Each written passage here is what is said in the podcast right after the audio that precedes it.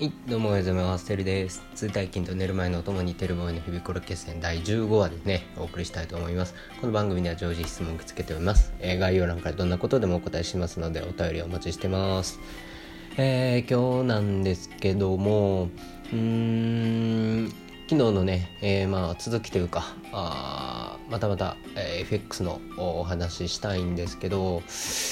ーん特にねあの 別にこれといってまあ結構相場通常運転してるんですけどまあポンドですねやっぱり。うん。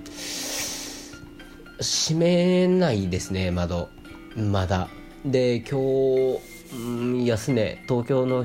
終盤ぐらいで、えー安値つけて、うん、昨日の安値と同じとこで、え跳ね上がったんで、まあ、ここの、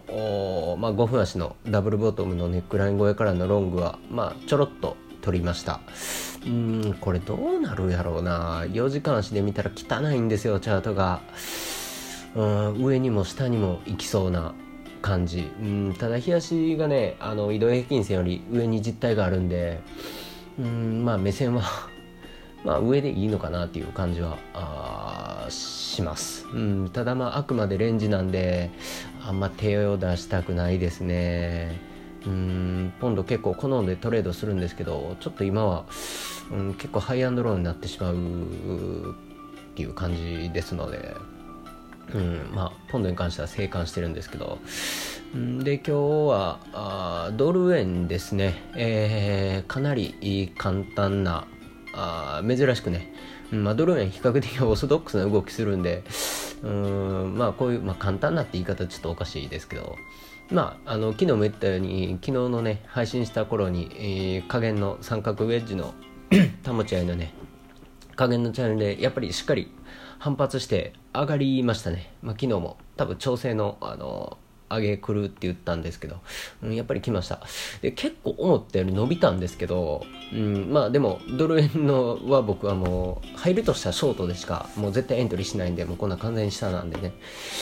でまあ上がったところで、まあ、今日東京結構揉み合ったんですけどそのがっつり上げたんが昨日のほんまに配信終わってもうすぐ結構上げておおなんやこれと思ってたんですけど、まあ昨日の夜もね実際ちょっとショート入りたかったんですけどもう就寝近づいてたんで、まあ、まだ明日でいいやと思ってたら、まあ、しっかりこの辺でくすぶってくれてたんで今日結構チャンス伺ってたんですけど、えーチャンス来ましたね、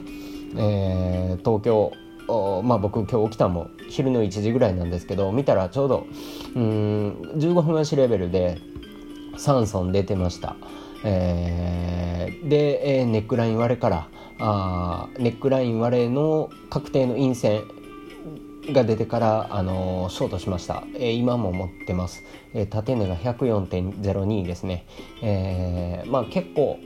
もう一回加減試してくれるんじゃないのかなと思ってますんでまあ一応逆差し値、まあ、カットですね、えー104円ちょうどに入れてます。だからもしカットかかったら2ピプスの利益になりますね。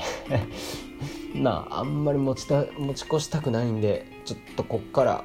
もうちょっとで11時半なんでこっから2時間で下試してほしいんですけどうん今日は昨日ほどなんかあんまり相場自体が元気ないんでうん、いかないんじゃないかなとは思ってるんですけど。まあもうある程度下がったところでまあ利確しようかなと思ってます。まあ今から下がっても30ピップスぐらいですしね。まあ今も22ピップスぐらい取れてるんで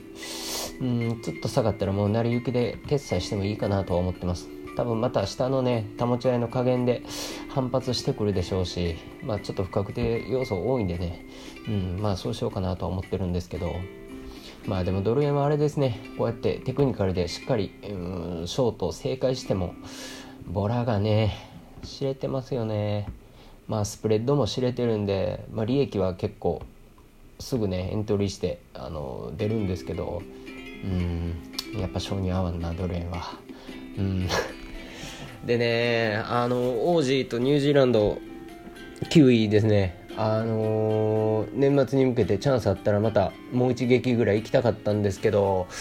チャートの形がかなり特に王子ですね、うん、王子園に関しては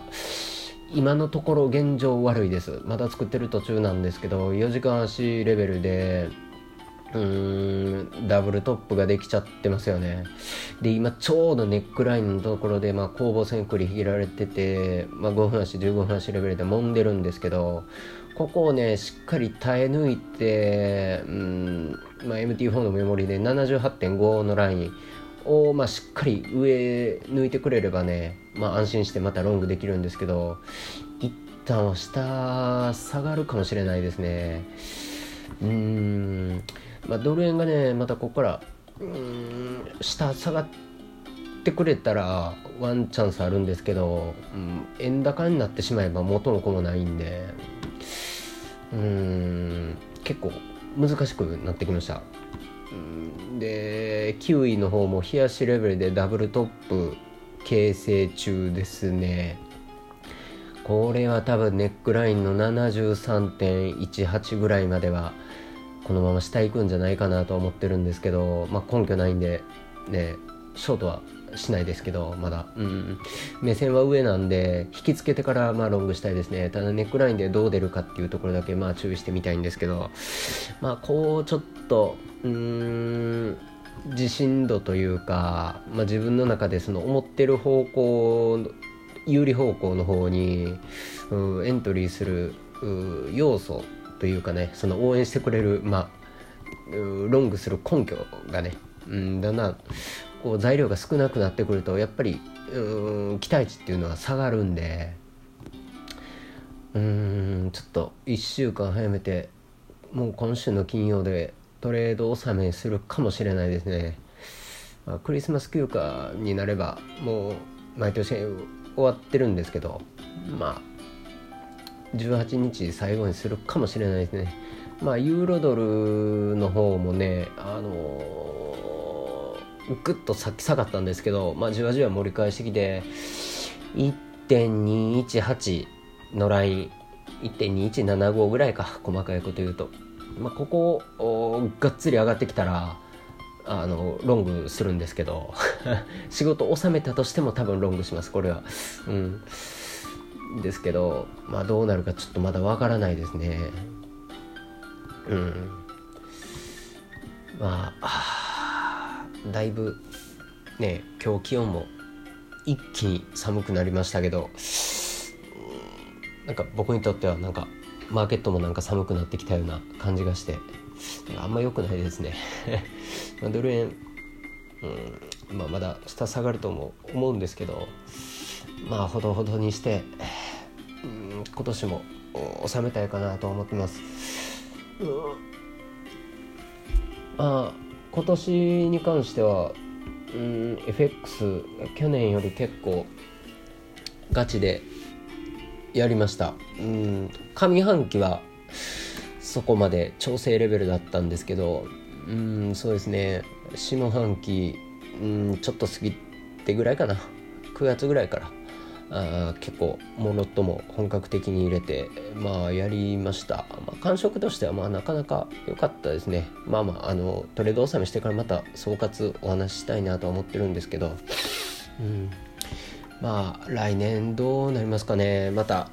あのコロナに左右される1年であることはもうほぼ間違いないんですけどもう今もうコロナですよね。世界中が。うんまあ株価も金の値段とかもねもう全部関わってくると思います。まあその辺注視して来年も引き続いてね、まあ、ロット数変わらずがっつりやっていこうかなとは思ってるんですけどうんちょっとオセアニアがねちょっと微妙な形になってるのが気に食わないですね。積極的に結構エントリーしたいところなんですけど変に昨日ドル円が上がっちゃったから、まあ、これもあのノイズの一つだとは思ってるんですけどね、まあ、今ねダブルトップちょっとできちゃってるっていう話したんですけどネックライン超えないんじゃないかな。やっぱり